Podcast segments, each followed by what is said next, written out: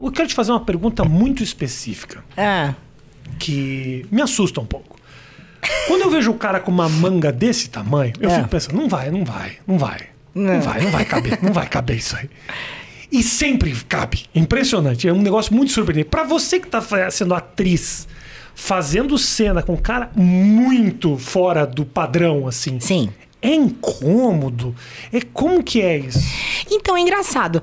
Eu, co- o cara ter o pau maior me ajuda porque eu consigo. Ah. Eu consigo valorizar mais. Pô, você pensa muito no espetáculo, Eu sou, Fernando. ah, eu sou muito profissional. então Você faz qualquer Rafinha. coisa pelo show. Eu sou muito profissional. É engraçado isso, né? Assim, eu sou muito profissional, mas eu sou muito.